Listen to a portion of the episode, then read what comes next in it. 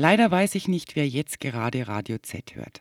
Aber ich könnte mir vorstellen, dass ein gelernter Maler dabei ist.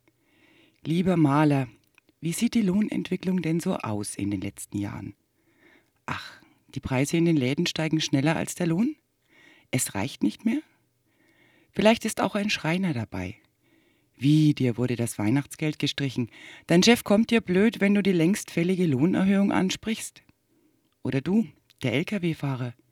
Bist du der, dessen Stelle auf einmal nur noch ein Minijob sein soll? Halbtags mit Überstunden für 400 Euro? Vielleicht hört ja auch die Altenpflegerin gerade zu, die Angst vor der Kündigung hat. Ginge recht einfach, der Betrieb hat ja nur sechs Mitarbeiter. Da ist es nicht weit her mit dem Kündigungsschutz. Ob die alte Frau aus der Nachbarschaft, die immer nachts die Pfandflaschen aus den Mülleimern fischt, wohl auch zuhört? Hat sie denn überhaupt ein Radio? Jedenfalls läuft das Radio in dem Fahrradladen jeden Tag und alle Mitarbeiter hören mit. Aber so viele sind es nicht mehr, die meisten wurden schon freigestellt. Was für ein unsägliches Wort. Freigestellt von Lohn und Brot frei von Geld. Kennt ihr die städtischen Parks und Grünflächen? Die richten sich nicht von alleine, das machen Landschaftsgärtner. Das ist harte Arbeit, kann sich jeder vorstellen. Bei Wind und Wetter sind sie unterwegs, ein Knochenjob. Die haben sicher Radio an im Betriebsfahrzeug. Liebe Handwerker, ihr wundert euch, dass ihr jeden Monat weniger im Geldbeutel habt, dass die Arbeitsbedingungen immer schlechter werden. Wisst ihr nicht, dass es Menschen gibt, die gar keinen Lohn bekommen? Die sogar Geld mitbringen, um beschäftigt zu werden? Wie wollt ihr denn damit konkurrieren? Sucht doch mal in eurer Stadt nach gemeinnützigen Vereinen und Trägerorganisationen und fragt dort nach Handwerkern. Mit großer Sicherheit werdet ihr fündig. Das sind sie, die Maler und Schreiner, die noch Geld mitbringen. Das Geld zahlt das Jobcenter an die Arbeitgeber. Da freuen sich die gemeinnützigen Arbeitgeber. Billiger kann man Arbeit nicht anbieten. Damit, liebe Handwerker, können eure Chefs natürlich nicht mithalten. Hat er doch euch an der Backe, der Chef, die Arbeiter, die auch noch Geld wollen für die Arbeit.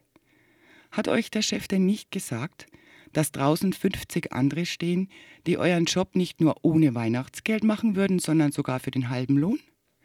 Ach, das hat er euch gesagt? Er hat recht, der Chef. Es gibt überall Jobcenter, die die Leute dazu zwingen, jede Arbeit anzunehmen, egal für welchen Lohn. Erst wenn unter drei Euro brutto pro Stunde gezahlt werden, gilt die Arbeit beim Jobcenter als sittenwidrig. So der Vorstand der Bundesagentur für Arbeit Heinrich Alt. Ihr meint, das ist ein Hungerlohn? Stimmt. Interessiert aber niemanden. Wie sollten denn sonst die Unternehmergewinne so kräftig steigen? Es war Krise, das wisst ihr doch. Die Gewinne und Vermögen der Reichen sind langsamer als sonst gestiegen. Lieber Lkw-Fahrer, das gilt auch für dich. Auch vor der Tür deines Chefs stehen sehr viele, die alles für jeden Hungerlohn machen müssen. Wie kannst du dich da nur aufregen, weil du keine Lenkzeiten mehr einhalten darfst? Sei doch froh, dass du wenigstens den Minijob noch hast. Trink halt einfach ein wenig Kaffee mehr, dann schläfst du schon nicht ein hinterm Steuer, wenn du wieder mal 10, 12 Stunden dranhängst. Und sag jetzt nicht, so viel Kaffee kannst du dir nicht leisten. Denk an die vielen Menschen, die deinen Job für noch weniger Geld machen würden und sei dankbar. Hoffentlich hört die Altenpflegerin auch noch zu. Ihre Nachtschicht fängt ja bald an. Liebe Altenpflegerin, du hast dich hoffentlich schon bei Beratungsstellen schlau gemacht, wie man ohne allzu große Schäden durch die ersten Arbeitslosengeldanträge kommt. Solltest du nämlich. Dein Job ist einer derjenigen, der schon am längsten durch Menschen, die auch noch Geld mitbringen, ersetzt wird. Man verspricht diesen Menschen, sie müssten den Alten nur vorlesen und mit ihnen spazieren gehen. Und dann sitzen sie zur Essenszeit eben diesen Alten gegenüber und müssen zusehen, wie die vor dem vollen Teller hungern, weil sie mit dem Essen alleine nicht mehr klarkommen. Du, die gelernte Altenpflegerin, kannst unmöglich allen helfen, also bleiben halt immer ein paar hungrig. Da tatenlos zuzusehen, schafft er nicht, derjenige, der eigentlich nur vorlesen sollte. Er nimmt den Löffel und hilft den Alten beim Essen. Hoppla, denkt sich da der Altenpflegerchef. Einer arbeitet und bringt Geld mit, einer arbeitet und kostet Geld. Nimm dich in Acht, Altenpflegerin, deine Tage sind gezählt. Liebe alte Frau aus der Nachbarschaft, es ist traurig, dass du nachts Pfandflaschen sammeln musst, um über die Runden zu kommen. Aber mach dir nichts draus. Du bekommst täglich mehr Gesellschaft. Deine Art, die mickrige Rente aufzustocken, ist schon gesellschaftsfähig und hat Zukunft. Du kannst ruhig auch bei Tageslicht in den Abfalleimern wühlen. Es denkt sich niemand mehr was dabei. Der Anblick gehört links zum Stadtbild und die Altersarmut nimmt dramatisch zu. Ein Tipp für die Mitarbeiter des Fahrradladens, geht einfach mal auf die Suche nach einem gemeinnützigen Fahrradladen. Die gibt es in vielen Städten. Es gibt viele Gutmenschen, die jeden Mist glauben. Und wenn denen einer erzählt, man könne gebrauchte Fahrräder dort abgeben, die richten die dann her und verkaufen sie für einen guten Zweck, dann machen die das. Die die Fahrräder dort herrichten, sind übrigens auch solche, die keinen Lohn bekommen, sondern noch Geld mitbringen. Wenn ihr von Kalkulation keine Ahnung habt, dann fragt mal euren Chef. Der kann euch erklären, wie sich das auf die Preisgestaltung auswirkt. Und deshalb könnt ihr dort euer nächstes Fahrrad viel billiger einkaufen als im normalen Geschäft. Wenn euer Chef euch dann entlassen muss, weil er nicht mehr genug verkaufen kann, dann tröstet euch mit dem billigen Fahrrad. Die Arbeiter auf den Grünflächen der Stadt, ob die schon zu Hause sind?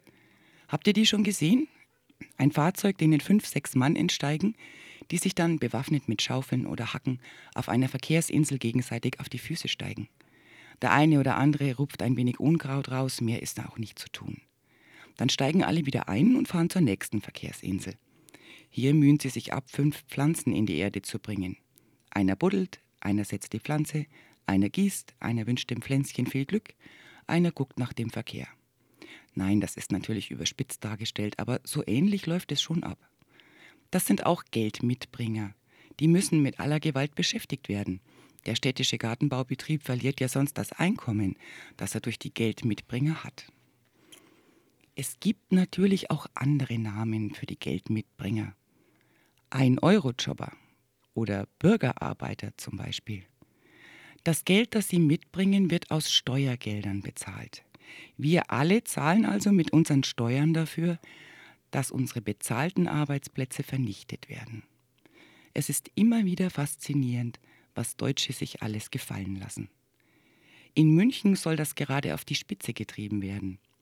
Selbst die sowieso schon lächerlich durchlässigen Vorgaben an Zusätzlichkeit und Gemeinnützigkeit oder gar die Wettbewerbsneutralität, die angeblich bundesweit gefordert werden soll, halten die Münchner für überflüssig fragt sich eigentlich nur noch, ab wann Firmen beim Jobcenter tageweise eine bestimmte Anzahl Geldmitbringer buchen können, die ihnen das Geld in die Unternehmertaschen schaufeln. Im August? Im September oder doch erst kurz vor Weihnachten? Übrigens, Frau von der Leyen, Sie reden ja sehr viel von Arbeit. Arbeit für alle, Vollbeschäftigung. Die Menschen denken, Sie meinen bezahlte Arbeit. Das wissen Sie sehr gut. Seien Sie doch wenigstens einmal ehrlich und geben Sie zu, dass Sie Arbeit für wenig Essen und ein Dach über dem Kopf meinen. Sagen Sie den Menschen in Deutschland, was auf sie zukommt.